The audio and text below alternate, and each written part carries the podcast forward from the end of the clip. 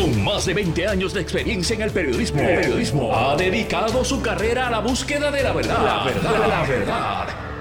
De frente al grano, con carácter entrevistará a las figuras más importantes de la noticia. Radio Isla presenta a la periodista Mili, Mili Méndez en Dígame la verdad.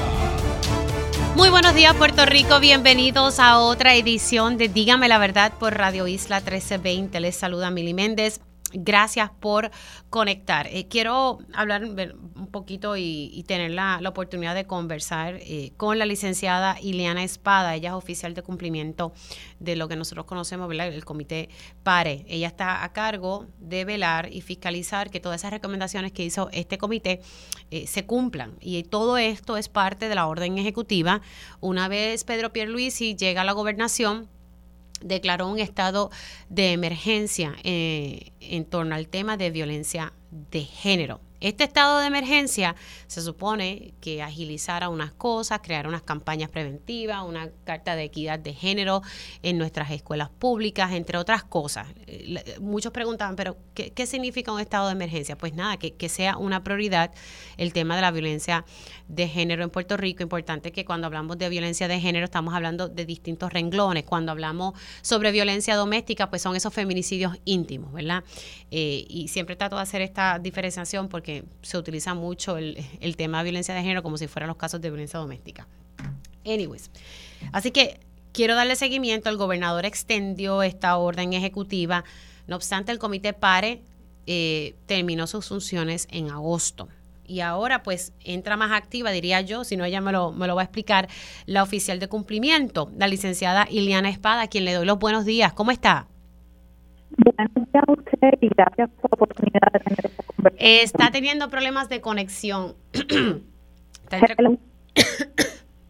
no la escucho, la escucho entrecortada. Yo creo que es la conexión. ¿Me escucha? Yo la escucho. ¿Me escucha usted? No, la escucho entrecortada. Sigue hablando para ver si podemos conectar y tiene que ser la conexión. No hay problema, sigo sigo hablando aquí. Ok, ahora, ahora mejoró, mejoró la cosa. Ok. Licenciada, eh, bueno, yo me pregunto y, tal vez, eh, ¿por qué el Comité PARE deja, dejó de existir en agosto? ¿Eso era parte de la orden ejecutiva del, del, estado de emergencia en, este tema de violencia de género? Bueno, el Comité PARE, en, primer término, eh, su objetivo era un consejo asesor como grupo de trabajo multisectorial en un estado de emergencia eh, su, su visión y su propósito era, hacer unas recomendaciones al gobernador para eh, desarrollar iniciativas, implementar herramientas y proyectos para atender un problema que se identificó que era la violencia de género en Puerto Rico. Así que en ese sentido, como grupo multisectorial, su función de identificar una serie de iniciativas y trabajos fue realizada y, y se cumplió con ese objetivo de tener un plan de acción y tener unos objetivos puntuales y específicos. En ese sentido, pues eh, teníamos organizaciones no gubernamentales que estaban ofreciendo muchísimo de su tiempo y había que transicionar ya a, que esas responsabilidades de ejecución pues estuvieran los diferentes sectores, en este sentido también el sector gubernamental. Y eso es lo que responde que cesen funciones al haberse completado, eh, digamos, más de la mitad, dos terceras partes de, esas, de, de esos trabajos dirigidos a continuar el desarrollo herramientas y trabajos en curso. O sea que entonces el, el comité cesa su función porque más de la mitad de las recomendaciones se estaban cumpliendo. Más de la mitad de las recomendaciones en cuanto a proyectos para ejecutarse ya han iniciado o se habían completado conforme a la orden ejecutiva y el plan de acción. Eso es correcto. Ahora, eh, le pregunto, eh, porque la próxima pregunta que le iba a hacer, eh, y, la cual por la quiero ir punto por punto, es porque, ¿verdad? No todo el mundo está siguiendo el tema día a día. ¿Cuáles son esas recomendaciones que ya iniciaron o se completaron, por lo menos las más cruciales, las más importantes, que ya por lo menos se iniciaron o se completaron como parte, ¿verdad?, de ese esfuerzo de este comité multisectorial. Bueno, voy a ir, una, hay varios proyectos, pero una de las áreas bien importantes es la capacitación, la educación. Eh, no podemos trabajar con problemas que no conocemos y no exploramos, así que hemos comenzado un plan de capacitación para las cinco agencias eh, que la orden ejecutiva dictaminaba justicia, salud, corrección y rehabilitación, el Departamento de Seguridad Pública y el Departamento de la Familia. Esta primera ronda de capacitaciones, que teníamos una meta de 500 eh, funcionarios y funcionarias, se logró capacitar a 447 funcionarios y funcionarias en, en, áreas sensitivas de trabajo y personas que son de servicio directo en 10 módulos que fueron refrendados y recomendados por el Comité PARE. En ese sentido vamos para una segunda fase para impactar 500 funcionarios y funcionarias para seguir ampliando lo que tiene que ver la capacitación y las herramientas para que las personas que trabajan con las, con las personas sobrevivientes o potenciales víctimas eh, conozcan de lo que trata la violencia de género. Otra, otra iniciativa bien importante porque no tenemos visibilidad de lo que eran las órdenes de protección. Hacia había legislación de hacía 20 años en cuanto a la creación de un registro electrónico de órdenes de protección. Eso nunca se había ejecutado. Se creó el Centro de Operaciones y Procesamiento de Órdenes de Protección que nos da una visibilidad no meramente a un papel, sino esas personas que van al tribunal y no han tenido tal vez contacto con la policía porque no han querido presentar una querella, eh, es su decisión, o tenido contacto con un fiscal y, y recurren a ese mecanismo civil, pero que atiende la violencia doméstica. Así que ya estamos viendo eh, una serie de datos bien interesantes de, de quiénes son las partes que van a los tribunales a solicitar esas órdenes de protección, no solamente para diligenciar un documento y, y, acortar los términos que, que habían para diligenciar, que son bien rápidos, pero no sabíamos si se estaba cumpliendo con los términos de la ley. Eh, y a su vez eso conlleva que estemos identificando personas que tengan armas de fuego con licencias, que están cancelando esas licencias de inmediato y ocupando esas armas de fuego. Esa herramienta del Centro de Operaciones y Procesamiento de Órdenes de Protección ha permitido implementar medidas rápidas para proteger la vida eh, de las personas y poder referirlos también a estas herramientas de ayuda. Eh, se realizaron las vistas públicas, que es un mecanismo para que las personas traigan, eh, se acerquen en esto, se acerquen al sector gubernamental y escuchar cuáles son las fallas y brechas. Muchas veces leemos son fallas y brechas recurrentes, pero las personas necesitan esos espacios para poder dar ideas, para poder expresarse, para poder hacer críticas, para poder dar ideas para mejorar lo que estamos haciendo. Eh, las vistas públicas. La, se comenzó un lanzamiento de una campaña mediática, se creó una página web, donde no solamente esa página web que es parelaviolencia.pr.gov eh, presenta un, un, un mecanismo de búsqueda bien simple en los registros de personas convictas por violencia doméstica y de ofensores sexuales. Con usted solo colocar el nombre de una persona o el apellido, va a poder hacer una búsqueda. Eh, hay una parte en esa página que es un glosario de términos, hay herramientas para que la persona haga, eh, conozca lo que es la violencia de género. Muchas veces hay violencia doméstica, las personas no, no conocen lo que es la violencia doméstica y pueden estar en un patrón. Hay un directorio de ayuda de organizaciones no gubernamentales que están presentes para poderle dar esa, ese apoyo, para que la persona dé ese paso, para salir del ciclo. Eh, hay una, una, un mecanismo de educación histórica del rol de la mujer a través de la historia, que fue un proyecto que, que realizó unos jóvenes en un internado en la Oficina de Gerencia y Presupuesto, nuestros jóvenes, donde estudiaron el rol de la mujer en la historia y visibilizaron la, la importancia de conocer estos roles de la mujer en la sociedad. Estas son algunas de las herramientas en esta página. Hemos hecho alianzas estratégicas, a modo de ejemplo, con Liberty de Puerto Rico, Liberty de Puerto Rico, Liberty Foundation, eh, en el área de violencia de género. Su compromiso eh, se traduce a la pérdida de la vida de dos de sus empleadas y a base de esa evidencia como entidad pusieron a disposición del Comité PARE y está publicado en uno de los informes unas políticas como patrono, unas políticas bien avanzadas para que las eh, empleadas y empleados que son víctimas sobrevivientes de violencia de género puedan manejar esa situación no solamente a nivel personal, sino también a nivel profesional. Licenciada, yo creo que una de las áreas... Es entre algunas alguna de las áreas. Sí, quise darle espacio, porque yo sé que son muchas, muchas áreas, pero voy a entrar en, unas áreas puntuales. Eh, por ejemplo, algo que ya sabíamos, pero hay un artículo investigativo que hizo el Centro de Periodismo Investigativo con el Miami Herald y, y levanta lo que hemos sabido por tiempo. O sea, dentro de la policía de Puerto Rico cuando hablamos de que tienen a sus integrantes que han sido arrestados eh, por violencia doméstica o que tal vez tienen un caso de violencia doméstica, las consecuencias no son iguales ¿verdad? a otras personas. Tienden ¿verdad? ellos a protegerse. Estoy tratando de, de, ¿verdad? de hacer un resumen y de la información que el Centro de Periodismo Investigativo pudo levantar de lo que le dio el mismo negociado de la Policía de Puerto Rico. Así que eh, en 12 años, según lo que detalla este informe, eh, policía o ex policía han asesinado a por lo menos 10 mujeres en Puerto Rico. Más de 800 oficiales han sido arrestados por violencia contra sus parejas y hay sobre mil querellas administrativas que se han em, eh, presentado contra integrantes de, la Policía de Puerto Rico. Obviamente esto es un periodo de tiempo y, esto vuelvo y recalco, está limitado a la información que, que, ofreció la misma Policía de Puerto Rico. ¿Qué esfuerzos se están haciendo y especialmente cuando una mujer fue asesinada a manos de un ex policía y un, ¿verdad? un líder de una organización de la policía eh, de Puerto Rico. ¿Qué, se está trabajando en, en esa dirección? Bueno, como comité el, eh, del plan de acción del Comité PARES, eh, una de las áreas es la era recopilar los protocolos y la revisión de esos protocolos conforme a las políticas públicas de alto interés para tener la violencia de género. En ese sentido, pues la policía cuenta con unos protocolos que están conforme a las reformas de la policía de Puerto Rico.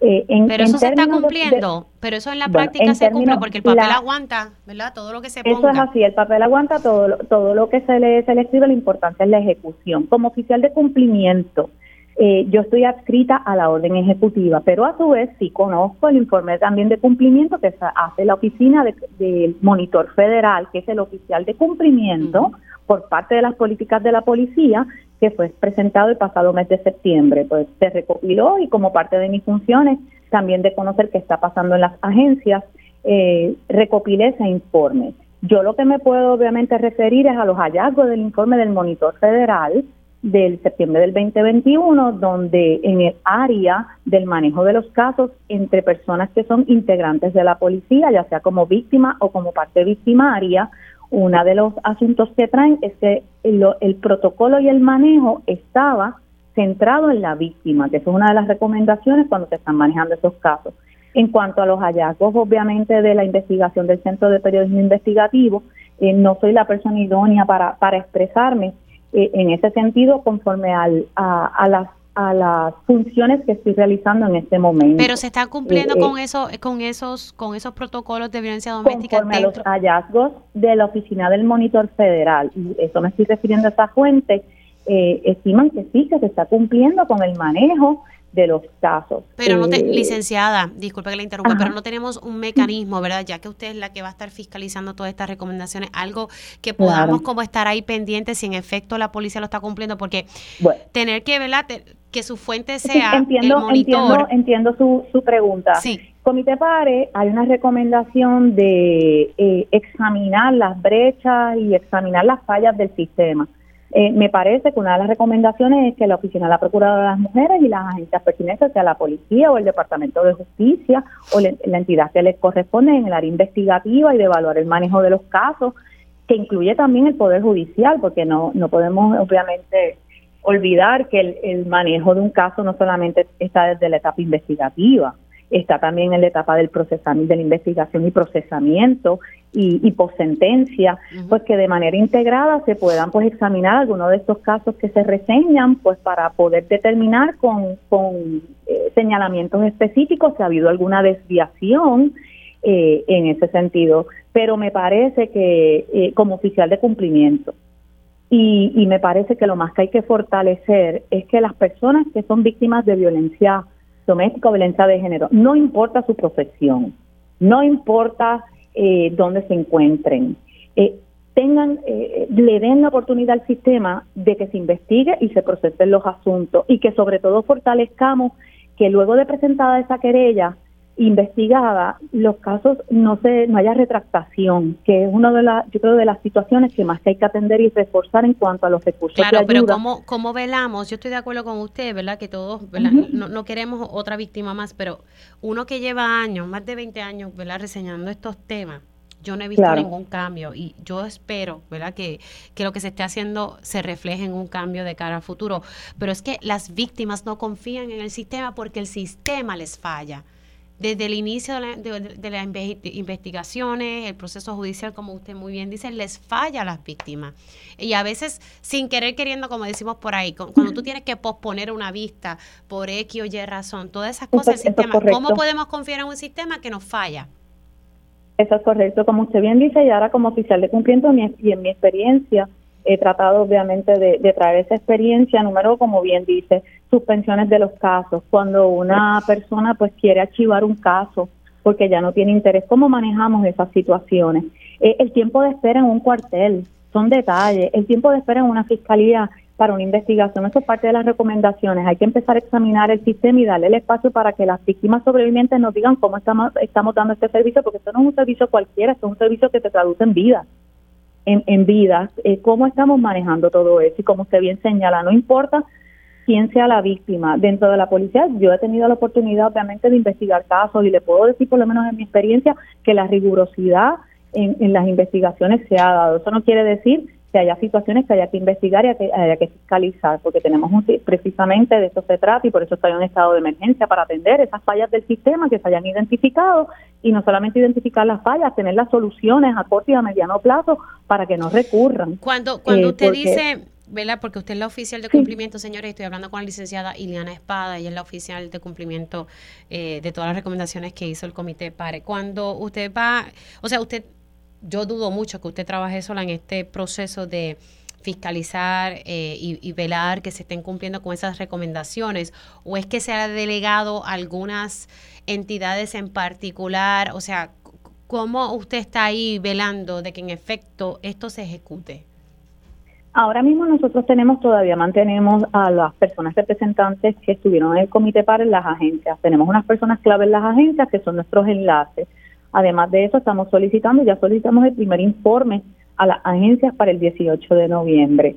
Estamos evaluando las iniciativas que todavía quedan pendientes para poderlas desarrollar y a su vez estamos trabajando con agencias clave como es la Oficina de la Procuradora de las Mujeres, Departamento de Justicia, el negociado de la Policía de Puerto Rico con su división de, lo, de violencia de género para verificar que se estén eh, implementando todas las iniciativas en cuanto a lo que, indicaba del, cumplimiento de los, de los protocolos.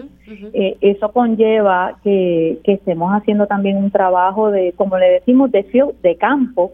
Así que pretendemos para los próximos seis meses del estado de emergencia estar visitando las agencias y estar en comunicación continua para, para poder estar evaluando cómo se están manejando las situaciones. A su vez, el aspecto de capacitación. Eh, volvemos a capacitar. Eh, hay un protocolo intergubernamental que se suscribió después, eh, no se revisaba desde el 2013. Se está trabajando con una propuesta para que la OATRH, para que el público conozca, la Agencia de Capacitación Profesional del Servicio Público y el Poder Judicial podamos lograr que el primer plan de capacitación eh, que integre a ambas ramas, porque pues la segregación de las funciones y, y el no estar comunicándonos ha sido yo creo que parte de la falla. Tenemos que trabajar en conjunto, las víctimas no pueden estar de un lado para otro, eh, como usted bien dice, pasa una cosa en la policía, después en el tribunal pasa otra cosa, entonces no hay soluciones, no nos hablamos, no nos sentamos en la mesa y, y empezamos a, a, ver que esto es un continuo, que, que la falla en una de las ramas de gobierno va a tener un impacto en otra rama de gobierno. me queda poco tiempo y me falta hablar un poco sobre la carta de, currículo de guía de género. Así que el primer informe es el, el, 18 de noviembre, o sea que eso está a la vuelta de la esquina y entonces tiene personas enlace en cada agencia y próximamente, eh, eh, en seis meses me dijo, va a estar visitando las agencias.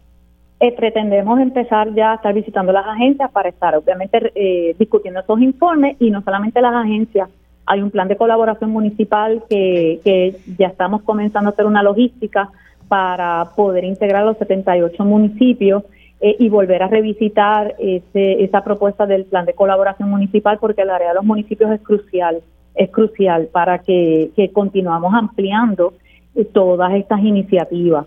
a nivel municipal, porque pues no se puede trabajar solamente a nivel central, hay que ir a las comunidades, hay que trabajar con los municipios, hay que visitar los municipios, hay que buscar los fondos y las herramientas para que esos municipios que no tienen, aunque sea una persona o dos personas de enlace para trabajar la, las situaciones de violencia doméstica, en los municipios los tengan. Así que es, es, bien abarcador, pero pretendemos que eso lo podamos, como por lo menos, iniciar.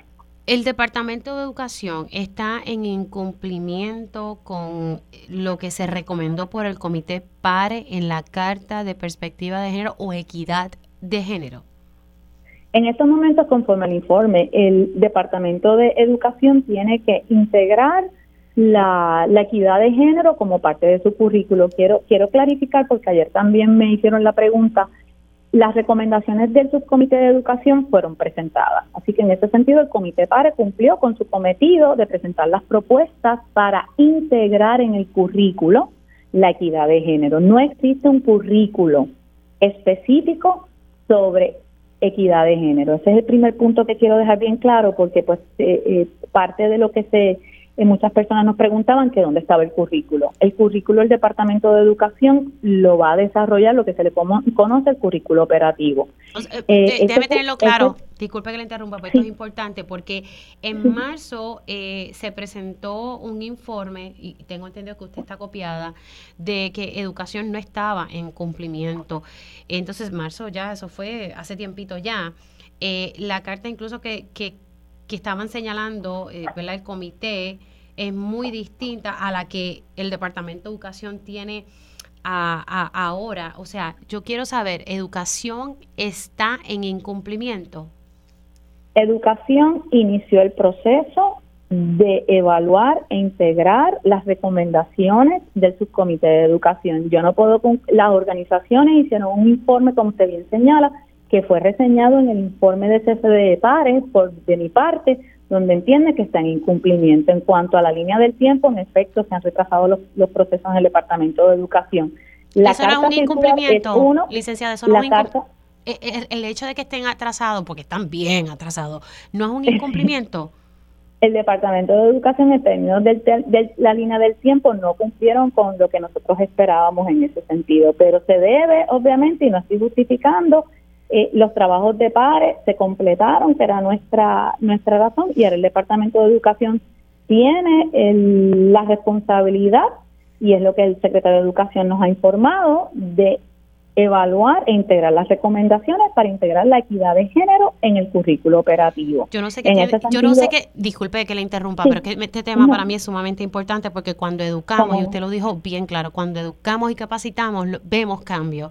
Y, y el hecho de que que, va a evaluar educación, que tiene que evaluar si ya el comité hizo unas recomendaciones, que son los que saben del tema, eh, que, que, lo ponga en vigor, o sea, vamos, ¿qué, más tiene que evaluar educación? Bueno, educación está ahora mismo en el proceso de la integración del currículo operativo y como usted bien dice, la violencia de género tiene unas causas y requiere una prevención primaria, secundaria y terciaria. La equidad de género es uno de, los, de la integración transversal en este currículo. La educación es el camino más largo, como usted bien dice, el más importante, toma tiempo, pero es, el, es el, camino más largo y lo que nosotros esperamos y lo que nosotros hemos hablado con el Departamento de Educación. Usted pudo reunirse.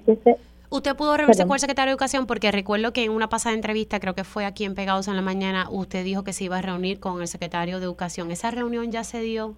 Esa reunión, se, esa reunión se dio con la doctora Beverly Moro antes de rendir el informe de el informe de cese de par, eso es correcto. ¿Cuándo fue esa reunión?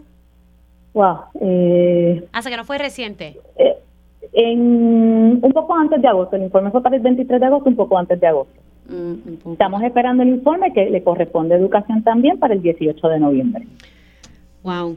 Me parece que, que esto es una parte sumamente importante y yo sé, ¿verdad? Que puede ser un tema que polariza, pero tenemos que, ¿verdad? Buscar y que educación todavía pues no, no, no, no es, tiene que integrar la equidad de género, como usted me dijo ahorita, o sea, no, no, no ahora mismo no, no lo tiene. definitivamente, yo, yo en ese sentido, pues creo que, que el enfoque no debe estar en un tema de polarizar. Yo creo que el, el enfoque es que no queremos no queremos ver más una mujer muerta, no queremos ver abuso Pero si no, si no tomamos las acciones, licenciada, si no tomamos las acciones, exactamente. No lo vamos a ver. Y, y eso es lo que pretende, obviamente, la transversalización del tema de la equidad para las, para las mujeres y niñas, que, que definitivamente es la prevención de, de esas causas de desigualdades y que podamos prevenir que no haya más una mujer muerta, que no haya, en la mañana de hoy vimos otro caso de abuso sexual contra una niña eh, de 15 años. Eh, eh, e, esas son las cosas que nos tenemos que enfocar, el por qué es importante que se eduque de la manera adecuada sobre la equidad de género. De eso se trata. Yo creo que esas cosas no polarizan. Eh, no, no, claro, lo que pasa es que con la, con la cuestión de que si perspectiva el término, ya usted sabe, pero se me ha ah, acabado el tiempo, le agradezco eh, que haya sacado de su espacio para dialogar conmigo, me encantaría nuevamente poder dialogar eh, con No hay ningún problema. A usted por darle tiempo y la importancia que este tema requiere y le agradezco porque esto es algo que debemos hablar todos los días, para poder proponer que, que la equidad de género sea una realidad y que la vivimos todos los días en, en nuestra sociedad y en nuestra vida diaria. Gracias, licenciada Iliana Espada. Ella es la eh, oficial de cumplimiento eh, de esta orden ejecutiva de violencia de género, específicamente las recomendaciones que hizo el comité PARE. Antes de irnos a una pausa, hay cuatro palabras que le hacen el día a cualquiera. Ricos, crujientes, jugosos, McNuggets. Así es. Y en oferta exclusiva de la app McDonald's te trae el combo grande de McNuggets de 10 piezas por tan solo 4 dólares con 99 centavos. Sí, escuchaste bien. Dale para la app de McDonald's, ofertas y delivery y redime esta oferta exclusiva por tiempo limitado en tu próxima visita. Así que ya sabes para dónde te tienes que ir. Dale para app de McDonald's, ofertas y delivery. Llegó tu momento de magnoguear con la app de McDonald's. Para pa pa pa. Me encanta. Dígame la verdad, las entrevistas más importantes de la noticia se escuchan aquí. Mantente conectado. Radio Isla 1320. 1320. Y ya estamos de regreso aquí en Dígame la Verdad por Radio Isla 1320. Les saluda Mili Méndez. Ya mismito eh, voy a tratar de resumir un poco la entrevista que tuve ahora con la oficial de cumplimiento en esta orden ejecutiva eh, de violencia de género. Me parece que hay unas, partes muy importantes, especialmente en la Carta de Equidad de Género, eh, donde en mi opinión, con el mayor de los respetos, entiendo que educación está en incumplimiento.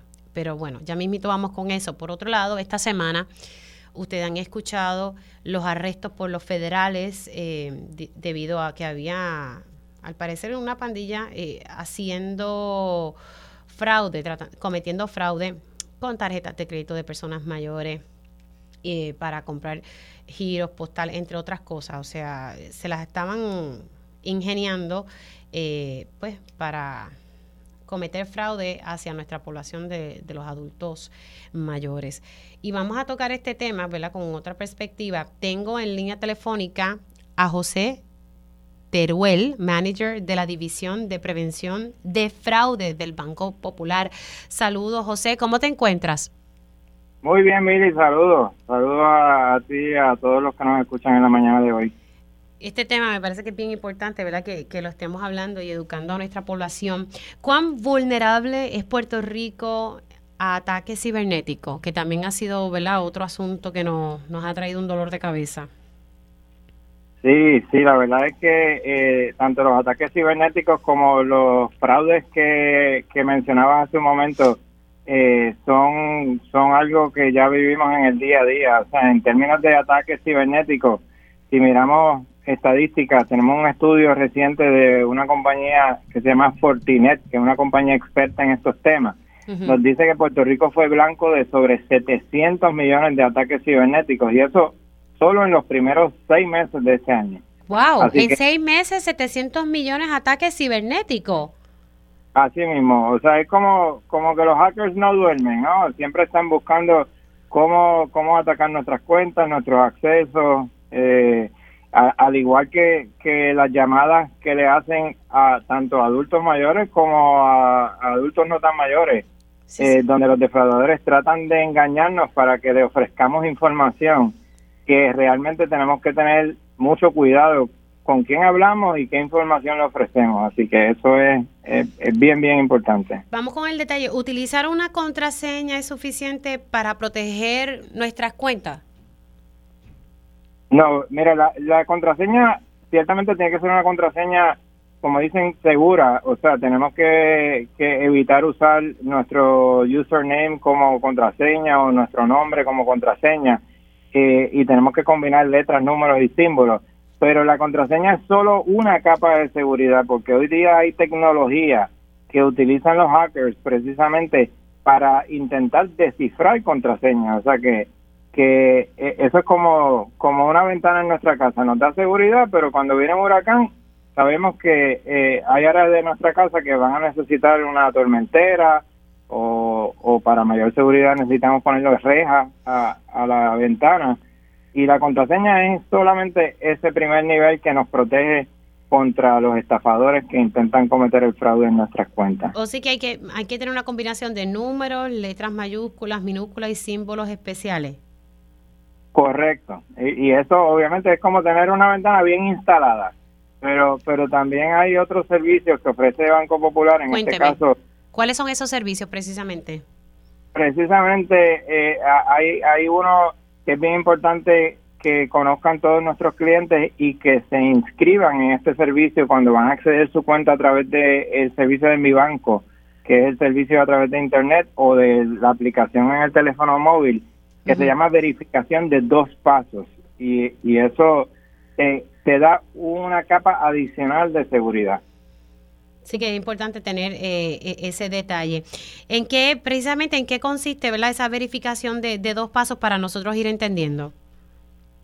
Ok, eso es un proceso sencillo donde el cliente confirma su número de teléfono celular para luego poder recibir, ya sea por mensaje de texto o por llamada automatizada, un código único al momento de hacer el login, al momento de entrar en la cuenta, si el banco detecta alguna conexión inusual y necesita confirmar la identidad del cliente antes de permitirle acceso a sus cuentas, pues le envía esa, ese código único que cambia cada vez que se va a conectar y que el banco necesite eh, validar la identidad de la persona para que entonces si lo ingresa, pues ya eso nos da una seguridad adicional de que es el cliente y no es nadie distinto que está intentando entrar en esas cuentas.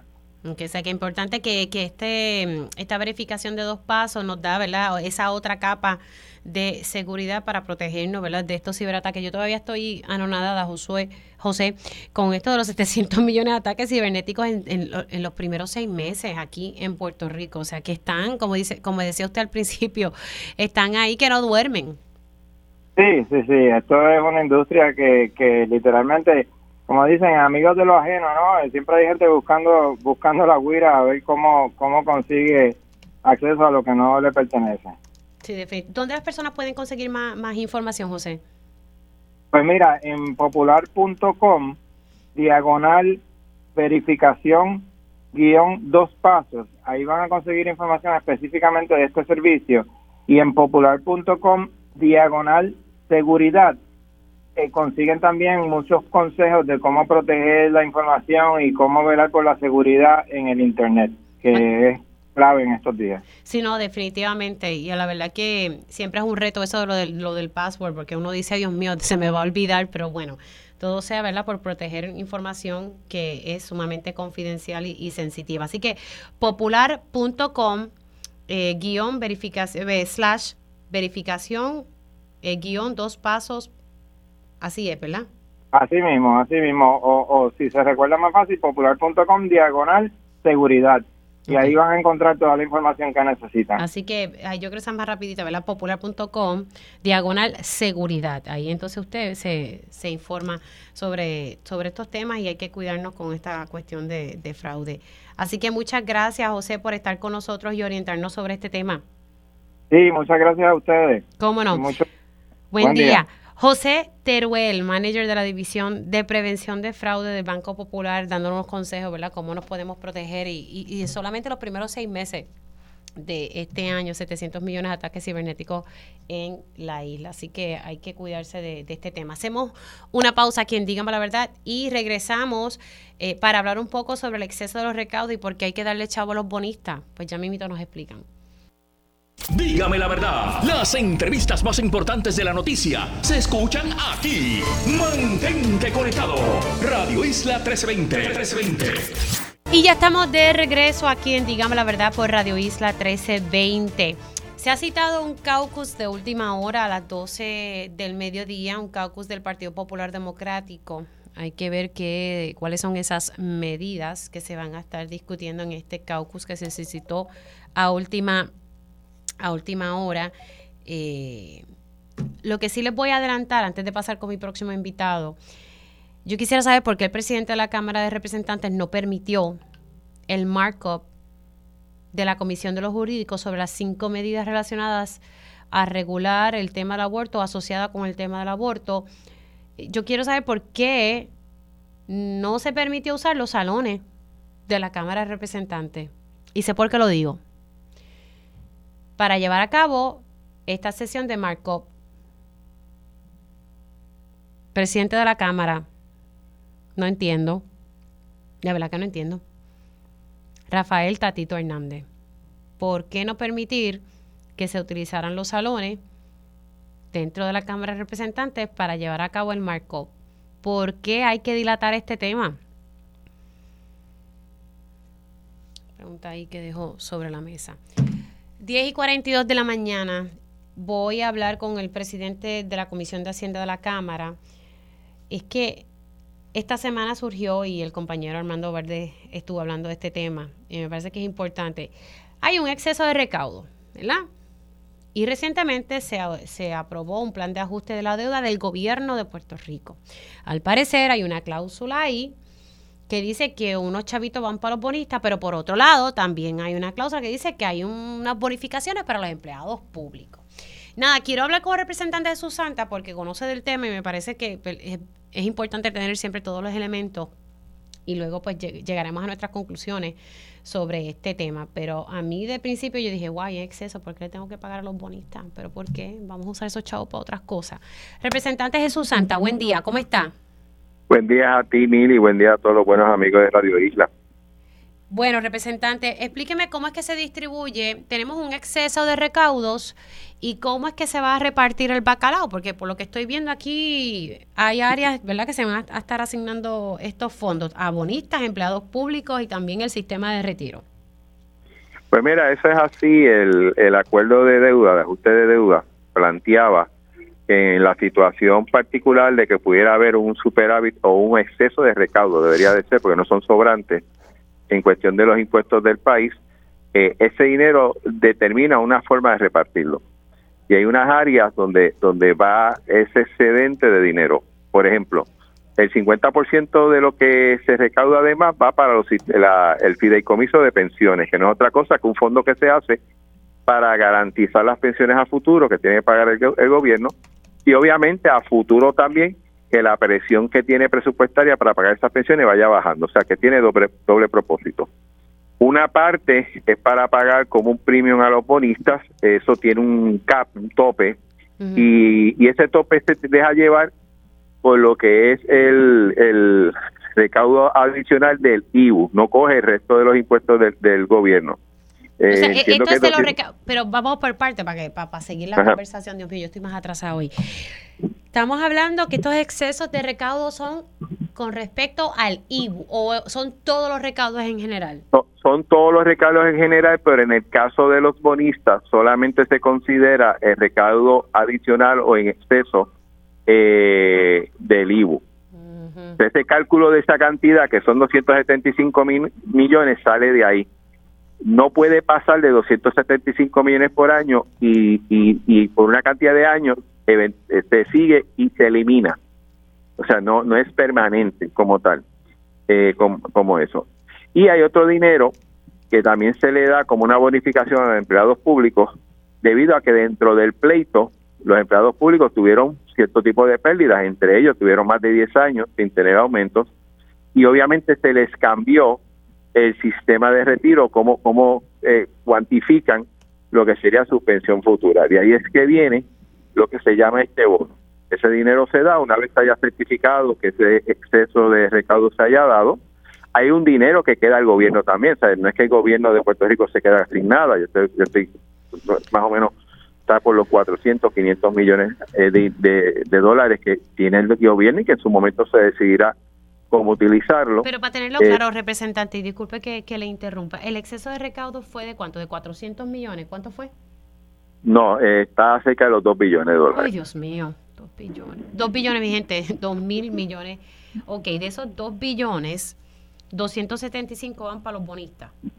Exacto. Vamos para lo otro, para poder explicar a la gente. Y 475 irían para bonos de del, eh, de los empleados públicos. Eh, obviamente no no aplican todos, eso pues eh, quedan exentos los empleados de la Universidad de Puerto Rico porque la Universidad de Puerto Rico tiene su plan fiscal.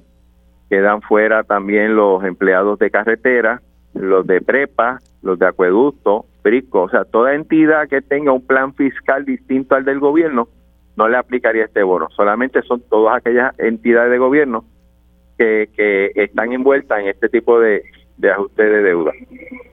Entonces, ¿cuánto va para retiro? Para retiro va, eh, de, este, de esta cantidad es un billón de dólares. Okay.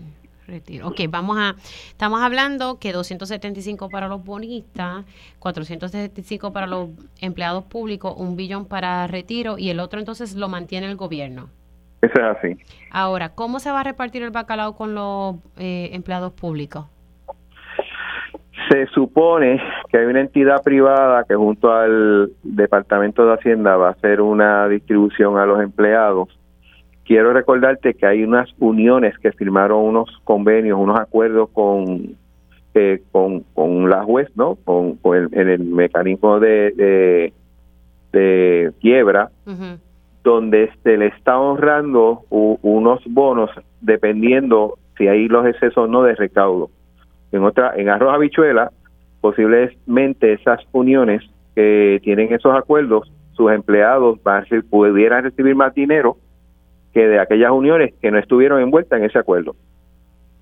Ok, ese, volviendo al tema del resto que se queda el gobierno con lo que sobre, eh, dígame que, no hay que estar pidiéndole permiso a la Junta para poder utilizarlo para cosas tan esenciales como poder eh, darle aumentos salariales a, empleados aquí que necesitamos, especialmente el Departamento de la Familia, que necesita trabajadores sociales, que necesitamos enfermeros o, o no. Yo esperaría que no, pero la realidad es que todo proceso presupuestario tiene que tener visto bueno de la Junta. Esa es la verdad. No me gusta, pero es la verdad. ¿Quién es esa entidad privada que va a repartir el bacalao con Hacienda? es, una, es, un, es un contratista, un consultor de, del gobierno, de la Junta. Ahora mismo no tengo el nombre de la entidad, pero sé que es un, o sea, no es la Junta directa, es un contratista de ellos. Mm. Que hace, pero ese, esa repartición viene, viene como parte de, del acuerdo. O sea, esto tampoco es discrecional. No es que yo quiero hacer una cosa u otra. sí, exacto. Lo que lo tienen que hacer. Lo único es que quiero saber, ¿verdad?, cómo van a determinar, eh, ¿verdad?, la cantidad y, todo eso. Bueno, eh, representante, sé que está en medio, ¿verdad? Usted va, un caucus se citó a las 12. Eh, sí, me citaron para un caucus a las 12. Fue de última hora, ¿verdad? ¿Perdón? Fue de última hora. A mí me testearon, creo que fue ayer, y era lo que se puso en el texto fue de un poco cuadrar cómo va a correr estos dos últimos días de sesión. Aunque la sesión termina el 15 de, de noviembre, el día clave para que un proyecto siga vivo, o sea, que tiene que ser aprobado en Cámara y Senado, es este jueves. Por lo tanto, hay un sinnúmero de proyectos que quiere acabar a mover y que el Senado quiere mover y me imagino que eso va a ser el, el, tema principal entre otros, ¿no? Y por eso frenaron entonces el markup de la Comisión de los Jurídicos sobre las cinco medidas de relacionadas al aborto. La realidad es que no pertenezco a esa comisión y desconozco, pero hoy yo, hoy yo por la mañana tuve un markup de un proyecto que es el, el que tiene que ver con la industria cinematográfica que queremos sacar y queremos mover antes de, de mañana, ¿no? y sé que hay compañeros que están envueltos en eso, o sea, los salones, eh, eh, hay mucha, hay mucho tipo de, uno llama markup, o, una, una vista pública para cuando se tocan temas cuando se toman se tocan temas tan sensitivos como como este pues el presidente se pone un poquito difícil verdad nada eso lo dije yo tranquilo eso lo dije yo Gracias. No, pero fíjate, pero Cámara Cámara cumplió la palabra de evaluar estos claro. tal, tarde o temprano. Pero la información, pero la información, la información que me ha llegado ya por tres fuentes distintas es que el representante Tatito Hernández tiene sus issues. ah, bueno, eso, eso, tiene que preguntarle a Tatito. Pero lo que quiere decir que el compromiso yo no, que yo no, le pregunto porque él nunca está disponible y ya desistí de pedir entrevistas con él. Así que yo hablo con gente que esté dispuesta a dialogar no que quieran ser tipo dictadores. Bueno, representante, un abrazo, se me cuida mucho. Se me cuida, un abrazo. ¿Cómo no? Las 10 y 51, nos vamos a una pausa, regresan breve. Próximo en Radio Isla 1320. Eh, vamos a estar hablando un poco sobre este tema de la sesión de markup en la Comisión de los Jurídicos, donde pues no se pudo llevar a esta sesión del markup de estas medidas sobre el aborto. Vamos a hablar de esto ahora y también vamos a hablar sobre la situación del Partido Popular Democrático de cara a la asamblea del domingo del PPD, la cosa está caliente y tengo a mi panel de mujeres, vamos a hablar eh, sobre varios temas, precisamente de estas medidas eh, que se quedaron ahí pendientes. Hay un caucus a las 12 donde se van a tocar varios temas, pero este también va a ser tema con el caucus del PPD en la Cámara de Representantes. Así que arrancamos esta segunda hora de Dígame la verdad. Conéctate a radioisla.tv para ver las reacciones de las entrevistas en vivo. En vivo. Esto es Dígame la verdad con Mili Méndez. Y ya estamos de regreso aquí en Dígame la verdad por Radio Isla 1320. Les saluda Mili Méndez. Gracias por conectar. Eh, yo de verdad que no, no, no comulgo eh, con situaciones donde no se le permite que se lleven a cabo los procesos legislativos como Dios manda.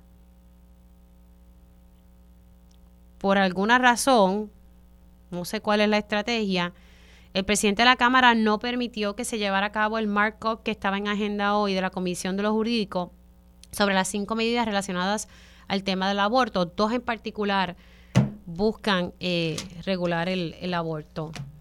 Eh, y voy a hablar, ahí. tenemos el proyecto de la Cámara, eh, perdón, ese es otro tema, ahí. son cinco medidas eh, y que se llevó a cabo meses de vistas públicas, vistas ejecutivas. Yo sé que es un tema bastante controversial, controvertible, pero hay que cumplir con el proceso legislativo. Y no entiendo por qué ayer el representante Orlando Aponte me confirmó que a las 10 hoy se iba a llevar este, este markup de estas medidas a las 10 de la mañana. En horas de la tarde la cosa cambió. Y según otras fuentes con quien he tenido la oportunidad de dialogar, me han dicho, mira, tenemos eh, caucus. Y yo, bueno, ¿de qué es el tema?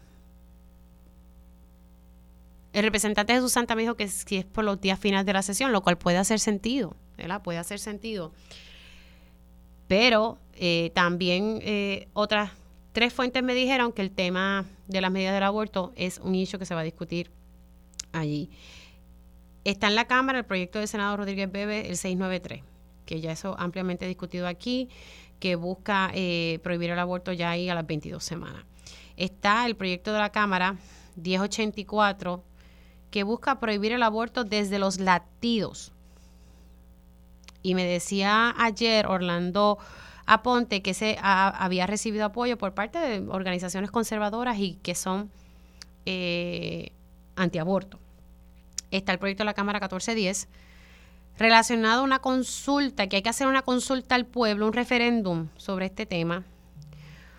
Otro, lo de Roe versus Wade, que es el 1403, y está el 715, si mi memoria no me falla, es que si asesinan a una mujer y ella estaba embarazada, pues la vida de, ese bebé pues contaría, ¿verdad? Como un, como un delito eh, penal. Así que lamentablemente ese markup no se va a llevar, se han llevado otros markup porque he visto la agenda y, y la Comisión de los Jurídicos sí pudo llevar a cabo eh, otros temas, ¿verdad? Pero el tema sobre el aborto, no, no se le permitió utilizar los salones. Así que nada, es un tema que al parecer no lo pone la cosa difícil en el PPD. Pero hablando del PPD, ya mismito voy con mi panel de mujeres, conecto con ellas. Eh, conecto ahora con el representante Héctor Ferrer Santiago. Y es que surgió ayer en la tarde noche una propuesta para un presidente pro tempore, escogido por la Junta. Buenos días, representante, ¿cómo está? Buenos días a ti, Mili, y a todos los que escuchan un placer estar compartiendo con ustedes en la mañana de hoy. Bueno, eh, hábleme un poquito, ¿qué es eso de, presidente pro tempore? ¿Qué, pasó aquí? parece que ya el comité ejecutivo no, no tiene más gasolina y ahora sustituyeron eh, por la propuesta por escoger un presidente pro tempore que no sea candidato a la gobernación en las próximas elecciones eh, y que sea escogido eh, lamentablemente por la Junta de Gobierno por 34 personas. Nuevamente, personas buscan quitarle el derecho a los populares a decidir quién es el quién debe ser el presidente y cuál es el camino a recoger de camino a las elecciones del 2024. Eh, si bien es cierto, eh, es una, son propuestas que no tienen ningún sentido. Cuando mira la trayectoria del Partido Popular en la última década, la última elección que nosotros ganamos fue en el 2012, que el candidato a gobernador se convirtió presidente del Partido Popular dos años antes de la elección. En el 2016, el presidente y candidato a gobernador se escogió un año antes David Bernier, en 2020 entró a la presidencia el candidato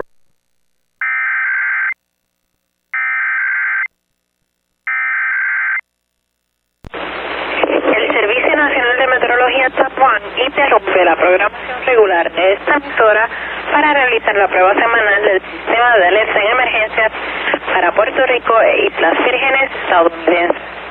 Durante situaciones de emergencias, esta alarma será activada.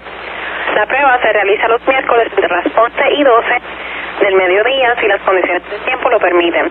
De no ser así, se llevará a cabo el próximo día con buen tiempo. The National Weather Service in San Juan has interrupted the normal broadcast to conduct the weekly test of the emergency alert system for Puerto Rico and the U.S. Virgin Islands. During an emergency situations, this alarm will be activated. This test is conducted every Wednesday between 11 and 12 noon. If weather conditions are unfavorable, the test will be done the next good weather day. Now we return to our regular program. Ahora regresamos a nuestra programación regular.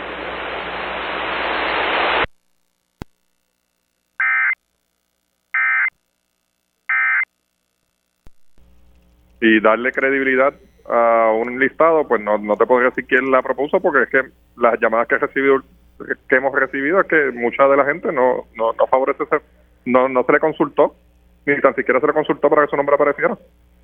Y están en Facebook, en mensajes de texto, confirmando esa información. Entonces, ¿quién elegiría este presidente? La Junta de Gobierno, 34 personas. Nuevamente le quieren quitar el derecho a los populares a decidir. Yo creo que ya es momento de que practiquemos nuestros apellidos. Eh, nuestro partido se llama Partido Popular Democrático y lo democrático se practica no solamente debe estar en palabras. Bueno, pero vemos que no, se está practicando. Le, le, pregunto, eh, ¿cómo va la cosa entonces para esta asamblea? Porque lo que estoy viendo es más división y más división y hay un llamado. Ayer hablaba con, con el alcalde de Villalba, quien estuvo a cargo de, de, la, de la mayoría de las recomendaciones, no de la Junta de Gobierno, la, la, la manzana de la discordia, y él estaba haciendo un llamado para poder eh, separar estas recomendaciones para que el trabajo que se había hecho de meses no se echara a la basura. ¿Y, ¿qué, le parece eso? Bueno, lo que pasa es que lamentablemente la propuesta que se envía a la Asamblea de Reglamento es una, es una propuesta en bloque, no es separada. Si la Asamblea el domingo decide separarla, pues veremos a ver qué puede pasar. Ciertamente hay unas cosas que son positivas, como la es la inclusión de varios sectores de la Junta de Gobierno pero de nada vale que ampliemos nuestra junta si, si los populares no van a decidir. Y eso es de las cosas que se tienen que discutir el domingo y nosotros estamos ejecutando nuestro plan de acción. Yo no tengo la más mínima duda de que el domingo allí nosotros vamos a prevalecer y va a prevalecer los populares eh, cuando eh, podamos eh, devolverle el derecho a votar, que es lo más importante. Bueno, pero entonces, ¿lo ve con buenos ojos si se separan? Bueno, es que nosotros hemos hecho la, nosotros fuimos los primeros que hicimos la propuesta de Unidad Popular Democrática en eh, retirar el que se retirara el comité ejecutivo, que se aprobaran las enmiendas que todo el mundo está de acuerdo y que se convocara a la elección del presidente. Eso, nosotros fuimos los primeros que hicimos ese llamado. Qué bueno que el alcalde de Villalba se está uniendo. pero que lo diga público entonces que favorece nuestra nuestra solicitud. Ahora, aquí voy con otro tema. ¿Cómo ha sido la presidencia de Rafael Tatito Hernández? ¿Cómo? ¿Cómo ha sido la presidencia de la Cámara de Representantes de Rafael Tatito Hernández? Bueno, si, si, si lo que me estás planteando es lo, el, la última controversia de lo del aborto entre Orlando y Tatito, yo creo que eso lo vamos a discutir hoy en la en el caucus, voy a convocar un caucus y prefiero discutir esos pormenores en el caucus porque no, no he tenido la oportunidad de escuchar las dos versiones, me enteré por los medios noticiosos y quiero escuchar las dos versiones. Así que eso se va a discutir en efecto. Otra sí, se va a discutir, se va a discutir en el caucus.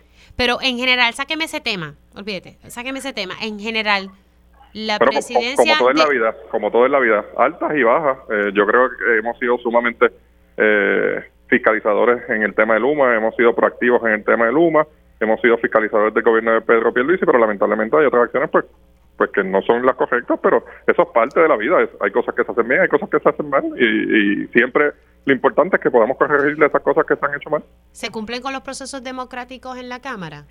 Bueno, eh, en la mayoría del tiempo sí. Yo creo que el asunto que, que está ocurriendo, por eso quiero escuchar ambas partes, saber qué fue lo que pasó y el mejor lugar para ellos es el caucus. Una vez uno puede escuchar ambas partes, pues uno puede tomar una decisión. por lo menos en, en, la toma de decisiones de mi comisión yo no he tenido ningún tipo de problema. Perfecto. Bueno, Vamos a ver qué, ocurre en, ese caucus y vamos a ver qué pasa de aquí a, al domingo que se va a llevar a cabo esta asamblea y que a medida que se acercan los días, como que la cosa, ¿verdad? No, no, no vemos esa, e, esa unidad dentro del partido. Así que vamos a ver qué ocurre. Representante, gracias. Muy buen día a ustedes. ¿Cómo no? El licenciado Héctor Ferrer Santiago, obviamente que están molestos y, el licenciado Héctor Ferrer del grupo de legisladores eh, que se oponen a, y son como del corillo del no, que no quieren darle paso a estas enmiendas. Eh, y obviamente está la propuesta de separarlas, de estas recomendaciones separarlas de, todo el trabajo que se hizo eh, por parte del comité que estuvo a cargo de las enmiendas o las recomendaciones a enmiendas del reglamento del Partido Popular Democrático y luego estas enmiendas relacionadas al comité ejecutivo que propuso ahí, ¿verdad? Hace unas semanas atrás eh, la Junta de Gobierno del Partido Popular Democrático. Y según pasan los días, no hay mucha unidad. Así que vinieron con una resolución, con una enmienda nueva pero nadie sabe quién la propuso. Las personas que aparecen en esa lista, según lo que me está diciendo el representante Héctor Ferrer, ni sabían ni fueron consultados, según lo que él está denunciando. Y esto es para coger un presidente pro tempore y sería escogido por la Junta de Gobierno, o sea, 34 personas, no la, la base del Partido Popular. La verdad que según pasa el tiempo, el partido, eh, uno ve más, más fisuras y más fisuras y más fisuras. Y nada, y sobre el tema... Eh, de las medidas relacionadas al tema del aborto y dos en particular que buscan regular el aborto. ayer se me dijo aquí en este espacio por el presidente de la Comisión de los Jurídicos que eso iba hoy a Marco. Y cuando el presidente de la Cámara se enteró, lo mandó a frenar todo. Lo mandó a frenar todo. Y en efecto, pues ya, para récord ya ustedes saben que sí, que se va a discutir hoy en Caucus. Eh, se va a discutir en Caucus, vamos a ver qué, qué pasa con, con ese tema. Eh, así que ya mismito no, nos enteraremos luego de ese caucus en la Cámara del Partido Popular Democrático. Siendo las 11 y 8 voy con mi panel de mujeres. Ellas llegan a defender firmemente su postura ante los asuntos del país. Ahora, llega nuestro panel de mujeres en Dígame la verdad. Bueno, y ya estoy con mi panel de mujeres integrado hoy por la doctora Irma Lugo. Saludo, todavía no la tienen. Bueno, voy con la licenciada Carmen Lebrón. Buenos días, Carmen. Buenos días, buenos días a ti, Mili, a las compañeras, a todos los que nos escuchan en el día de hoy. Aquí estamos muy bien y locas por discutir los temas del día de hoy. Bueno, y también ya tengo en línea telefónica a Eda López. Buenos días, Eda, ¿cómo estás? Buenos días, querida Emilia, Carmen, a Irma, cuando se integre y a esa radio audiencia tan querida. Bueno, arranquemos con, con este tema. Eh, pues en efecto el, markup que estaba, y, y, quiero explicar, el markup es básicamente el proceso que se lleva a cabo dentro de la comisión dentro de una comisión y los integrantes de esa comisión y cualquier comisión que esté eh, eh, unida al tema se unen y analizan si, si, si van a... ¿Qué pasó, ir aquí? Es que están, no están ronda, están. Va, bueno, pues vamos a, a, intentar, te lo paso ahora y disculpen, estoy pasando una información al control para que pueda entonces llamar al próximo recurso. Verifica ahí eh, ir aquí. Como decía, el markup es este proceso que se da dentro de la comisión que está evaluando una medida en específico y ahí deciden si se le hace un informe positivo luego de todo ese análisis, si votan a favor o no de ese informe que, que presente la comisión, ¿verdad? Y luego entonces eh, pasaría a considerarse en el pleno de la Cámara de Representantes, lo que todos conocemos, esa sesión que pueden ser unas bastante rapiditas o otras eh, que pueden ser bastante complejas.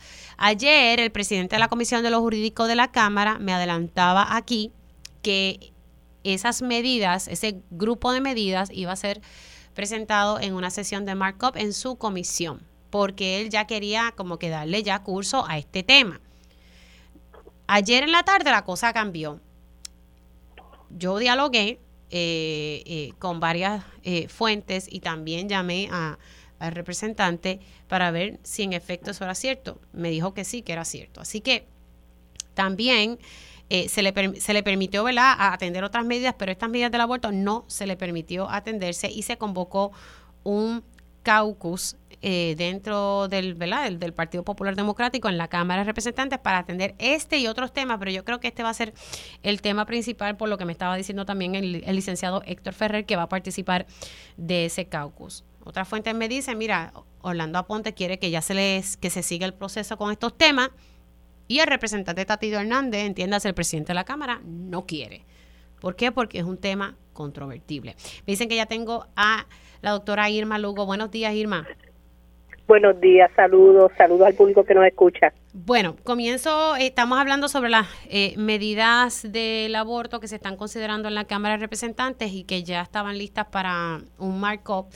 Eh, las cinco medidas, dos en específica que eran para regular el, aborto como tal, otra era para celebrar un, referéndum sobre este tema. esto está paralizado y hay un caucus. Ya habiendo dicho esto, y comienzo con, con Carmen, luego voy con Eda y después cierro con Irma. Bueno, no hay duda que el tema del aborto es un tema que levanta pasiones y que pues ciertamente sabemos cómo ha sido la batalla para nosotras poder exponer por qué no se debe restringir el derecho al aborto. Y sabemos cómo han reaccionado muchos de los representantes, en particular aquellos que son de de base de fe, eh, que se oponen tenazmente a, a que en efecto el, el, aborto sea un derecho para las mujeres.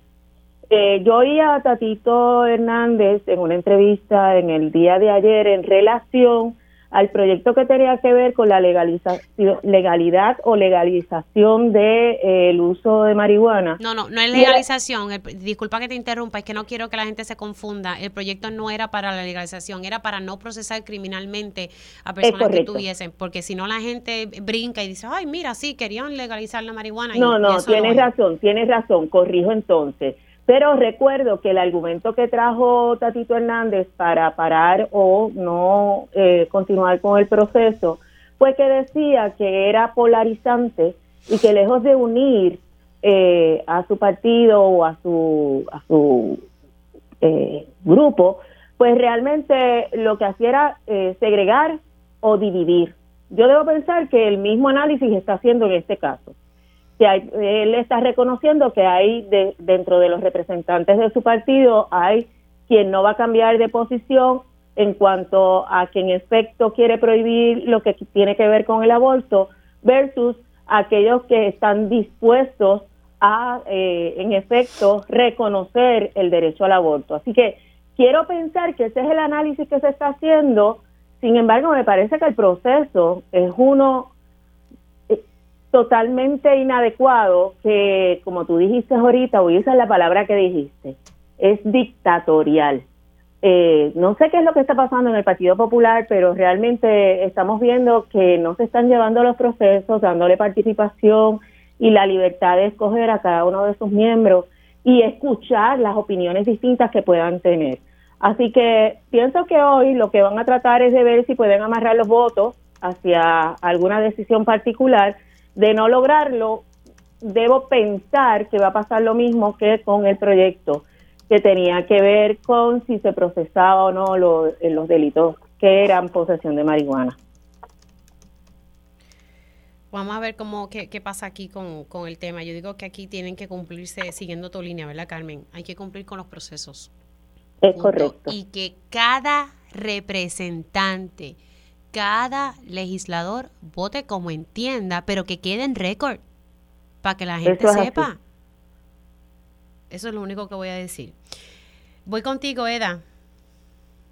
Pues mira, Mili, eh, la realidad es que hay que ubicar qué es lo que está pasando en este momento con el tema del aborto en Puerto Rico. Y sin entrar en los tecnicismos del trámite legislativo, explicar en qué momento estamos ahora mismo, hoy, el último día para, para aprobar medidas. Hay una cantidad de proyectos, son muchos más, pero en este momento los que están en la palestra son cinco proyectos. Cuatro, que tú muy bien describiste hace un rato, limitarían el acceso al aborto y además penalizarían a las personas, o sea, tienen unos, unos elementos muy subjetivos que no se basan en ciencia, no se basan en derecho y que siguiendo el tracto legislativo eh, se refirieron a la comisión del representante Orlando Aponte. Este hizo el, el proceso de vistas públicas a las que asistieron personas a favor y en contra y las personas que estaban en contra de esos proyectos son personas expertas en derecho, eh, expertas en ciencia, eh, comunidades de fe, porque tampoco, o sea, fue un fue un proceso amplio de vistas públicas en las que se invirtieron muchos recursos, muchas horas para poder desmitificar lo que estaba incluido en esas cuatro medidas. Hay una quinta medida que fue radicada por varios varias senadoras y senadores que eh, protegería el derecho de las personas a recurrir a un aborto. Ahora, ¿qué es lo que está pasando hoy? Después de todas esas vistas públicas, de todas esas ponencias, de todo un proceso que ha sido, a mí me había parecido hasta este momento que era un proceso bien riguroso, llegamos al día de hoy y eso del markup en arroz y habichuela lo que quiere decir es, cuando se supone que la comisión de lo jurídico evalúe en sus méritos todas esas ponencias y asuma una postura y vote dentro de esa comisión. Y de acuerdo a la decisión de esa comisión, por eso es que existen las comisiones y en este caso la preside Orlando Aponte. En, en caso de que ocurra algo, digamos que se derrote dentro de la comisión o que se refrende para que vaya al pleno, entonces debiera ir al pleno. Cuando estamos hablando del markup, en este caso, lo que podría implicar es que Tatito Hernández, por su cuenta, baje los proyectos con las enmiendas que supuestamente se le han hecho, ¿verdad? Eh, no necesariamente desde, desde, el punto de vista de la Comisión de los Jurídicos y que baje al Pleno para que se vote. Y aquí es mi gran preocupación. Eh, yo estoy bien defraudada con la falta de rigor en los procesos y trámites legislativos porque no son consistentes. ¿Cómo después de, dedicarle tantas horas en esa comisión para poder asumir una postura legal, justa, sobre el derecho de las personas a decidir, ahora entonces vendría un proyecto bajado desde presidencia al Pleno, obviando todo ese otro trabajo que se ha hecho y es una preocupación que tengo no solo con este proyecto, sino con los demás. Pero además, y yo recalco esto porque es bien penoso, siempre que se habla de aborto, miren que siempre quienes terminan tratando de decidir por encima de todo lo que hace lógica son los hombres. Esto es violencia institucionalizada, porque es imposible que nieguen el derecho a un proceso democrático en este caso, en estos proyectos, que, que no se siga ese tracto y de buenas a primeras por unas luchas que no sabemos de dónde surgen, Entonces hay un problema por allá en el caucus y un problema en el partido. Yo no sé por qué, pero las mujeres no somos tokens. Las mujeres y personas gestantes tenemos el derecho a decidir y eso está más que probado. Así que lo que yo invito a las personas que tienen el poder del voto en esta Cámara de Representantes es a que respeten el proceso democrático que representa a las personas.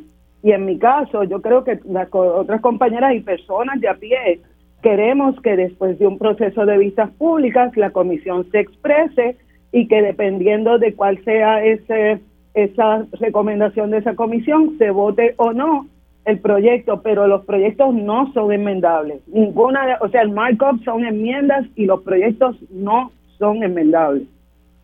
Hoy eh, tengo que hacer una pausa, pero al regreso voy entonces con, con el turno de Irma Lugo en torno ¿verdad? A, a, este tema y las medidas que están en la Cámara de Representantes relacionadas con el tema del aborto y que se supone que hoy se llevará a cabo un markup en la Comisión de los Jurídicos y no, no se permitió, el, el, presidente de la Cámara no lo permitió y por el contrario se convocó un caucus del PPD donde se va a discutir este y otros temas eh, relacionados, ¿verdad? Este, este y otros temas, punto. Hacemos una pausa y regreso con mi panel de mujeres. Dígame la verdad, las entrevistas más importantes de la noticia están aquí. Mantente conectado y recuerda sintonizar al mediodía, tiempo igual, en Radio Isla 1320 y Radio Isla.tv. Y ya estamos de regreso aquí en Dígame la Verdad por Radio Isla 1320. Les saluda Mili Méndez. Continúo con mi panel de mujeres. Estoy con la doctora Irma Lugo, la licenciada Carmen Lebrón y Eda López. Le toca ahora el turno a la doctora Irma Lugo sobre las medidas relacionadas al tema del aborto que están pendientes en la Cámara de Representantes. Se llevaron a cabo vistas públicas Hoy se supone que se llevará a cabo el, el, markup en la Comisión de los Jurídicos y pues ese proceso se frenó eh, porque pues el presidente de la Cámara eh, convocó a un caucus a las 12 del mediodía eh, con los integrantes de su partido. Eh, Irma.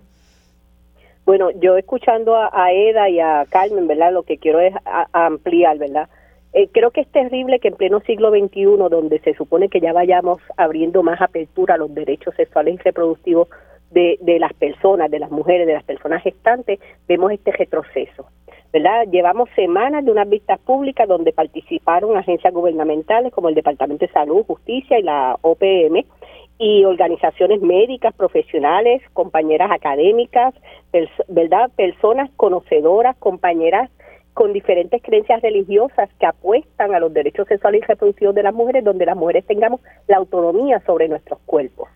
Así que, que es terrible que estos líderes políticos que, que politiqueen con estos derechos precisamente, ¿verdad? En vez de aprovechar estos espacios para sentarse, para educarse, ¿verdad? Para hacer, reconocer de verdad, ¿verdad? Esta, este derecho de las mujeres. Nosotros no estamos hablando de imponerle a nadie que se haga un aborto, estamos hablando del derecho a decidir, ¿verdad? De que la persona tome esa decisión propia cuando quiera, si lo entiende así pero que ese derecho exista reglamentado y que tenga acceso a servicios de salud dignos, ¿verdad? Que su vida no esté en riesgo. Y eso es lo terrible, ¿verdad? Y vuelvo e insisto, aquí la importancia de una educación sexual integral, de que hablemos de derechos sexuales y reproductivos amplios, de que eduquemos bien a nuestros jóvenes, pero también vemos aquí como un, personas adultas, ¿verdad? que caen en unas especies de fundamentalismo, pues lamentablemente quieran imponerse en estas áreas, llevando a un retroceso de los derechos que ya hemos ganado. Y eso debemos tenerlo bien claro. Bueno, e, esta mañana estaba entrevistando eh, a la oficial de cumplimiento de las recomendaciones ¿verdad? que hizo el, el, comité PARE. Estaba hablando con la licenciada Iliana Espada. Nada, hablando un poco ¿verdad? sobre eh, el trabajo que se está haciendo ya al final tuve la oportunidad de hablar con, con ella. Y, me deja saber si hay algún sonido ahí. Es que quería tirarle a las compañeras un, un, uno de, los de los sonidos. Eh, básicamente hablaba al final sobre la carta de, equidad de género, la, carta que se supone que, implemente el, el secretario de Educación eh, el 320, ir aquí, vamos a, tirar. Quiero que ustedes escuchen porque estábamos estaba hablando con ella precisamente sobre el currículo de equidad de género que se supone que se que se implemente. Yo le estaba cuestionando si el Departamento de Educación ya no estaba en incumplimiento, porque fue en marzo que, que se hizo un informe donde se señalaba que con aquella carta que se presentó en marzo estaba en incumplimiento. La de ahora, la carta de ahora eh, es diferente y pues no ha entrado eh, en vigor lo que es las recomendaciones que hizo el comité. Vamos a escuchar qué fue lo que dijo la licenciada Iliana Espada. El Departamento de Educación en términos de la línea del tiempo no cumplieron con lo que nosotros esperábamos en ese sentido, pero se debe, obviamente, y no estoy justificando, eh, los trabajos de pares se completaron, que era nuestra, nuestra razón, y ahora el Departamento de Educación tiene la responsabilidad, y es lo que el secretario de Educación nos ha informado, de evaluar e integrar las recomendaciones para integrar la equidad de género en el currículo operativo. Yo no sé qué, yo no sé qué, disculpe que le interrumpa, pero que este tema para mí es sumamente importante porque cuando educamos, y usted lo dijo bien claro, cuando educamos y capacitamos, vemos cambios.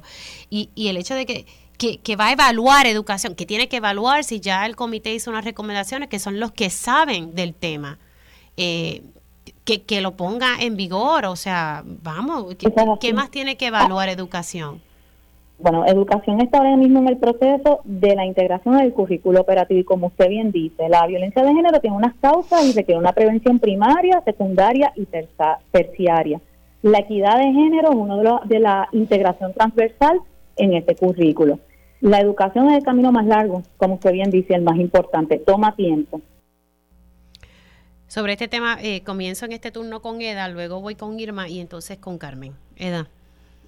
Sí, Mili, mira, eh, este, a mí me parece que la última expresión en, esa, en ese fragmento de la entrevista me da pie para, para decir que si ella reconoce, la licenciada Espada, ¿verdad? reconoce que esto toma tiempo, ¿por qué dilatar más el, la implantación de este currículo? Y, y yo tengo que referirme a la historia porque tú sabes que este tema lo hemos hablado en diferentes épocas durante diferentes años. Y yo recuerdo que en el cuatrienio de Alejandro García Padilla se desarrolló por parte de un comité que yo, yo me imagino que deben ser las mismas integrantes eh, se desarrolló un, un, protocolo y todo el currículo de kinder hasta cuarto año, incluyendo escuelas vocacionales, todo con de, educación con perspectiva de género. Y yo me imagino que ese mismo equipo que trabajó con el Comité Padre lo que hizo fue regresar a ese trabajo que habían desarrollado previamente y mejorarlo mejorarlo atendiendo pues lo que tuvieran que atender, la de la inclusión, etcétera. Así que cuando esta, esta funcionaria nos dice que el Departamento de Educación, que, que la implantación toma tiempo, yo le tengo que recordar a, a, ella y a la ciudadanía que la función de un secretario o de un líder en alguna organización gubernamental Vuelvo y señalo, planificar, organizar, dirigir y controlar. El, Departamento de Educación no empezó con el Ramos Pared. Hay un trabajo ya recorrido. Dicho eso, no solo es urgente que se implante, sino que tendría entonces que la licenciada Espada y Eliezer Ramos Pared explicar por qué, si el acuerdo había sido adoptar un currículo de educación con perspectiva de género basado en la equidad.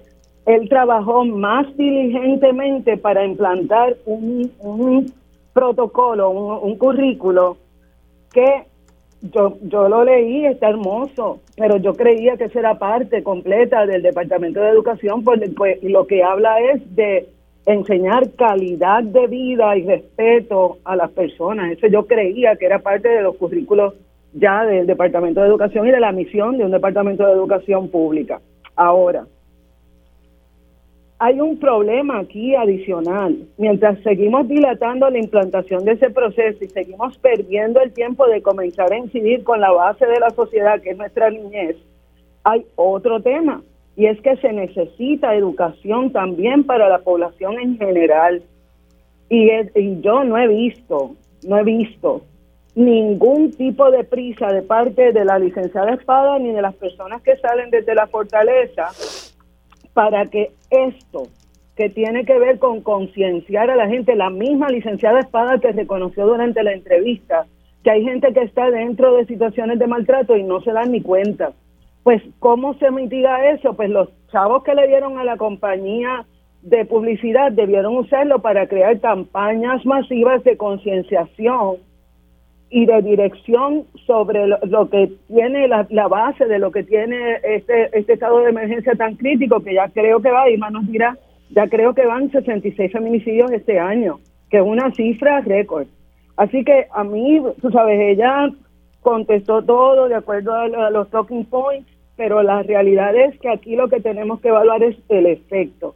Y el efecto es que en dos años de comité PARE la consecuencia de la gestión que ha salido desde la fortaleza es que han aumentado demasiado los casos de violencia de género, violencia doméstica y feminicidio. Voy contigo, Irma. Ok, el análisis tiene que ser bien amplio, ¿verdad? Pero voy a ir a unos puntos precisos.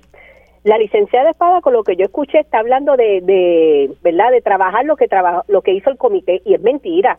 Y lo digo así mismo, porque la carta circular que se sacó en marzo contradecía muchas de las recomendaciones que hizo ese comité. Y la que salió ahora en octubre 26 es más aguada todavía. Es más, deja fuera definiciones y trabajo que está que es respuesta del Departamento de Educación rendición de cuentas del Departamento de Educación a nivel federal. Así que eso, eso es de entrada, ¿verdad? Y yendo mucho más allá, aquí se trabajó la primera carta circular de perspectiva de género en el año 2008-2009 y se trabajó un documento, un, este, un módulo lo más bonito a nivel elemental que habla de derechos humanos, ¿verdad? Para nuestros niños. Y aquel trabajo se, se, se convirtió también, lamentablemente, ¿verdad?, en una cuestión politiquera en aquel momento. Pero ahora mismo yo no sé a qué ella se refiere cuando dice que van a trabajar en las recomendaciones del comité, porque lo que estamos viendo es que no son las recomendaciones del comité lo que se va a implementar. Uno lee esa carta circular del 26 de octubre, habla de valores, pero referente a cuáles valores, cuáles son las referencias. Nosotros trabajamos todo un marco curricular, trabajamos todo un marco conceptual basado, ¿verdad?, a nivel internacional, desde organizaciones reconocidas como la ONU y la UNESCO, contextualizando la importancia de esto. Se le dieron unos talleres en el mes de febrero dimos unos talleres a todo un comité de trabajo del Departamento de Educación. Y en el mes de marzo, el mismo día que la doctora Loida Martínez estaba dando un taller, esa tarde salió esa carta circular que no cumplía con las recomendaciones. Y de verdad que es indignante, porque ¿qué es lo que van a, implementar? ¿Cuáles son las recomendaciones? Porque no están tomando en consideración de verdad las, recomendaciones del, del subcomité de pares. Ella también me dijo que no existe, ¿verdad? Como un currículo específico de equidad de género y que se va, ¿verdad? Que se va a desarrollar. Pues que es una persona desconocedora o no puso atención cuando estábamos sentadas en aquellas mesas de discusión. Hubo una reunión donde estuvo el secretario de Educación con su comité, estuvo la secretaria del Departamento de la Familia y estuvo ella. Y estuvimos la mayor parte del grupo del comité de trabajo. O sea, es más, el día que yo ofrecí el taller, el 14 de febrero, el secretario de Educación llegó a las 12 del mediodía, a la hora de almuerzo que por lo menos hubiese estado sentado allí para que escuchara y entendiese de qué es que estábamos hablando. De verdad que es una falta de respeto, ¿verdad? No puedes decir, es una contradicción total, decir que estás trabajando algo cuando en realidad no estás tomando en consideración nada, nada de lo que es nuestro subcomité trabajo. Tengo que hacer una pausa, regreso a la pausa, le voy entonces con el turno de la licenciada Carmen Lebrón sobre este tema. Dígame la verdad, las entrevistas más importantes de la noticia están aquí. Mantente conectado y recuerda sintonizar al mediodía, tiempo igual, en Radio Isla 1320 y Radio Isla.tv. Y ya estamos de regreso aquí en Dígame la Verdad por Radio Isla 1320. Estoy con mi panel de mujeres integrado por la doctora Irma eh, Lugo, la licenciada Carmen Lebrón y Eda López. Eh, estábamos hablando sobre la conversación que, tuve con, la oficial de cumplimiento del Comité PARE, eh, la licenciada eh, Espada, y estábamos hablando específicamente sobre la Carta de Equidad de Género que se supone que se esté cumpliendo y que realmente el Departamento de Educación no está en cumplimiento con lo que recomendó el Comité PARE. Punto. Esa es la verdad. Eh, y como explicaba ahorita Irma, hubo una carta en marzo que no estaba cumpliendo y que hay un informe de las integrantes destacando por qué no estaba en cumplimiento.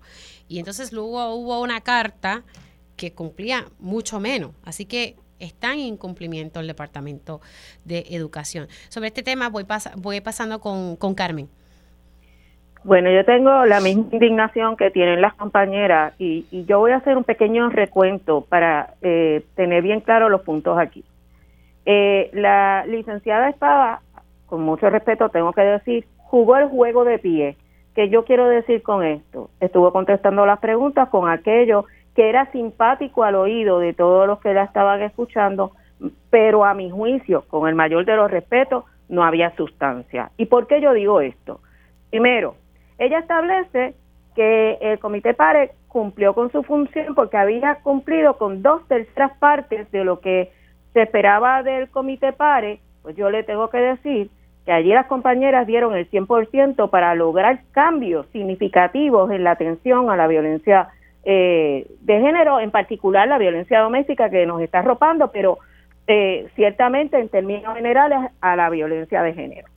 Segundo, se habló de que la nueva orden ejecutiva había hecho una pequeña extensión a la duración del comité PARE, pero nosotras sabemos que nuestra compañera Amarili había indicado que ese término adicional que venció en agosto de este año realmente fue inoficioso porque no llegaron a convocar al comité PARE para reuniones ni para ejecución alguna. Así que ciertamente, aunque con bombos y platillos se anunció que se estaba dando una extensión al comité PARE, la realidad es que no tuvo función durante ese periodo corto que se le añadió.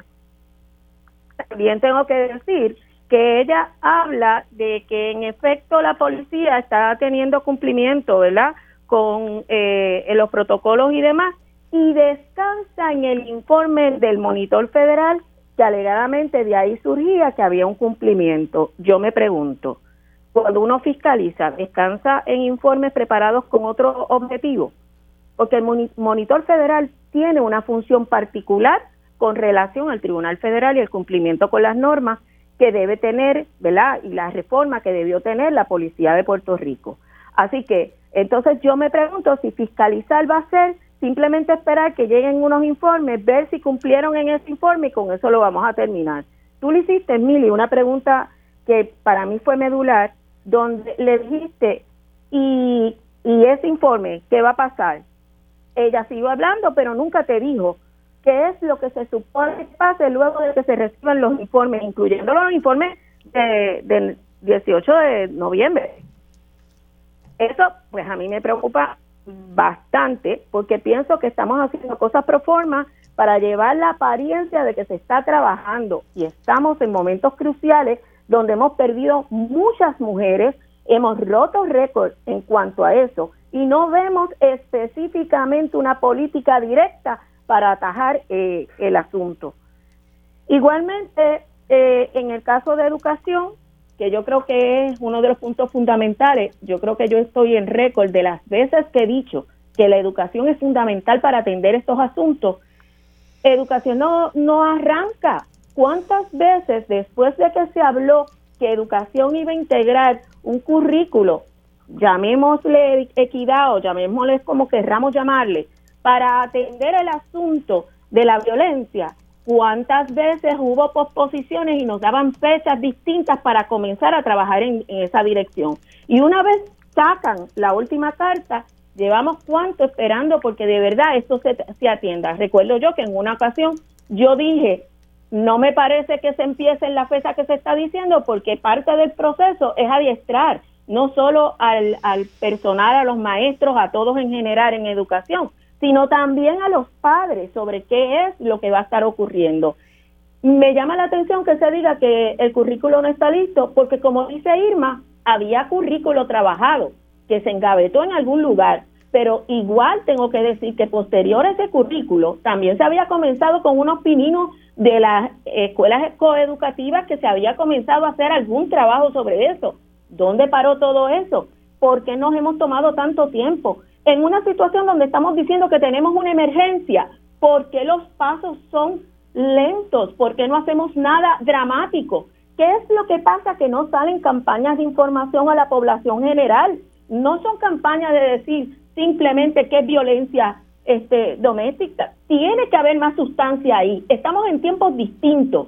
Tenemos que saber atender este asunto con todas las estrategias que se acomodan a estos tiempos, porque si seguimos como vamos, yo no quiero decir, ¿verdad?, cosas que yo que nos duelen a todas en el alma.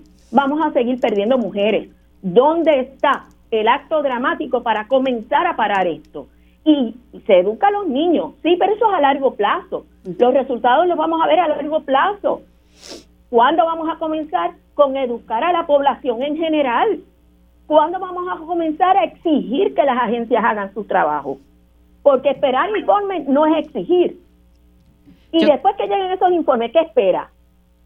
Sí, y, yo creo que aquí, ¿verdad? Jugamos un papel importante eh, los periodistas en dar seguimiento. Sé que hay muchos temas, ¿verdad? Que hay tantas cosas que uno tiene que darle seguimiento. Ya con esto tengo que concluir porque tengo otra entrevista, pero luego del 18 de noviembre tenemos que estar ahí pendientes a qué qué es lo que se halló, qué es lo que está pasando y estar ahí, como decimos, ¿verdad? Muy pendiente eh, para que eso no se quede ahí en el aire. A las tres, gracias Eda, gracias Irma y gracias Carmen por siempre sacarle su tiempo para, para hablar de estos temas. Y rapidito, antes de, de irme, ya tengo en línea telefónica a Millie Court. Ella es presidenta del Consejo Directivo de la Defensoría de las Personas con Impedimentos y estamos buscando ¿verdad? combatir el estigma de las enfermedades mentales.